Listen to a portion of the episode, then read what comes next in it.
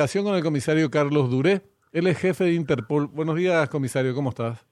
Muy buenos días, es un placer hablar con ustedes a las horas.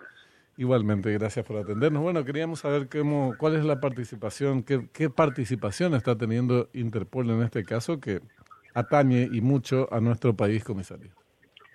Sí, estamos dentro de esa cooperación de poner todas las circunstancias que hacen relación al pedido realizado por Paraguay eh, relacionado a Marcet, sobre su notificación roja, sobre el pedido que hace Paraguay de como requiriendo debidamente a esta persona para ser extraditado al Paraguay. Yo creo que esa es la información principal que ha llevado a la policía boliviana a realizar las diligencias pertinentes, a realizar las diligencias que ahora estamos visualizando para tratar de capturarlo. Independientemente a que se le haya capturado o no a esta persona, yo creo que fue un trabajo excepcional realizado por la policía boliviana en casi desmantelar toda una estructura que estaba siendo llevada adelante por esta persona.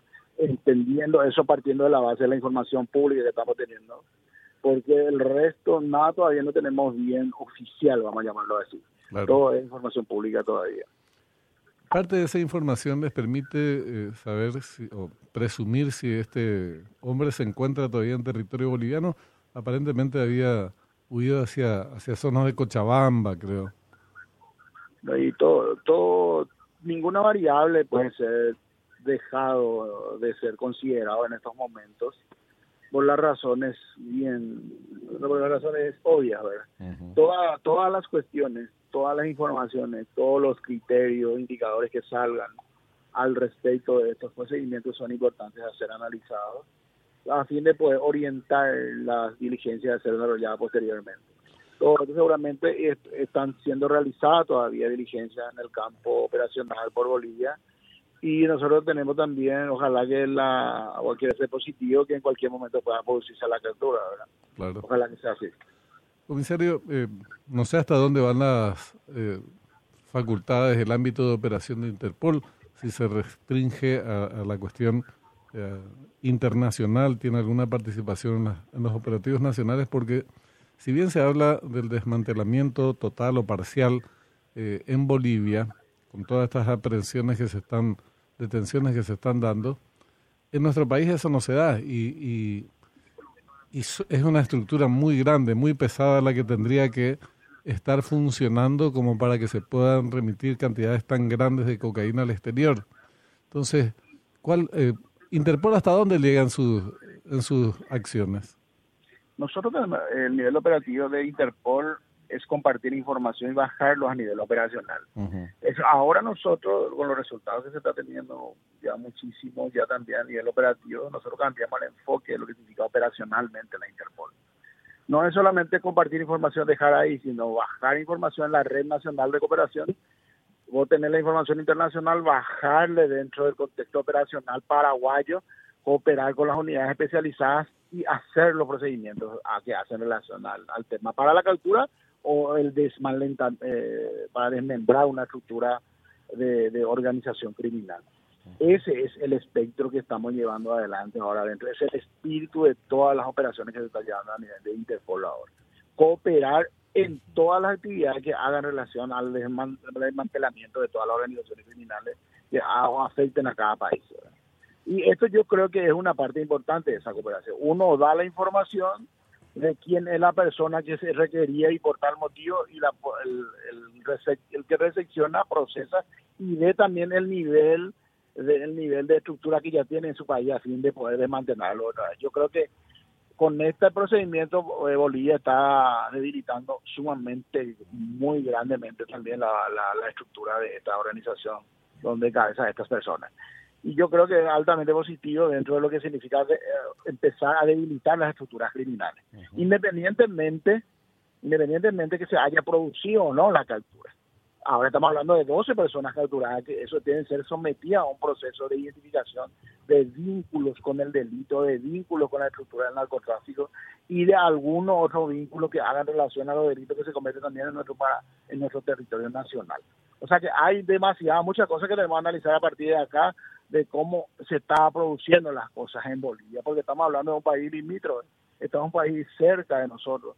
Y decir que la afectación podía haberse producido también tranquilamente hacia el sector de Paraguay, ¿verdad?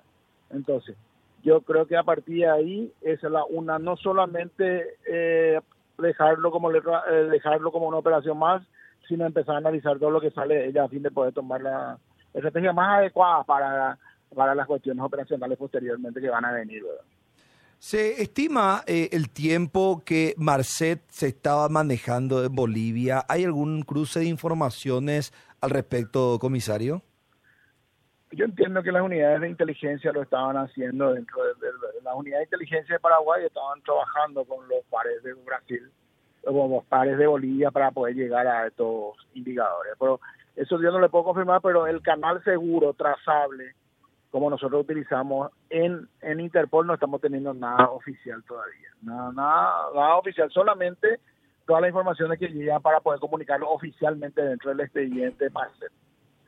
En tema narcotráfico, comisario, eh, indudablemente el nombre de Sebastián Marcet venimos escuchando hace mucho tiempo, eh, vinculado al, al, al nombre de, de Miguel Ángel Isfran, alias Tío Rico, entre otros. Claro, también integrante del clan Isfran, por ejemplo, acá en la República del Paraguay. Eh, ahora bien, para la Interpol es la cabeza visible más importante actualmente del narcotráfico en la región ese nombre, Sebastián Marcet, comisario. Una de las personas más buscadas por Paraguay. Mm. No te podía decir si es cabeza o no de otro, pero es una de las personas más buscadas dentro de la Interpol por Paraguay. Eh, ustedes van a recibir un reporte eh, por escrito de, las autoridades bolivianas respecto a la ubicación, localización. Claro, posteriormente se dio la, fuga o, se escapó este hombre, pudo, logró evadirse de, este procedimiento. Em, lo estaba mencionando bien, en en el sentido de que ustedes reciben igualmente, aunque no se haya producido la detención, un informe detallado eh, sobre el procedimiento o cuando no ocurre una aprehensión ustedes no reciben ese reporte? No, generalmente recibimos todos los detalles ah. de la diligencia. Generalmente eh, recibimos la mayoría de ellas a fin de poder someterla también a análisis dentro del Paraguay porque es un país, porque es una situación proveniente a una solicitud realizada por el país, que es Paraguay.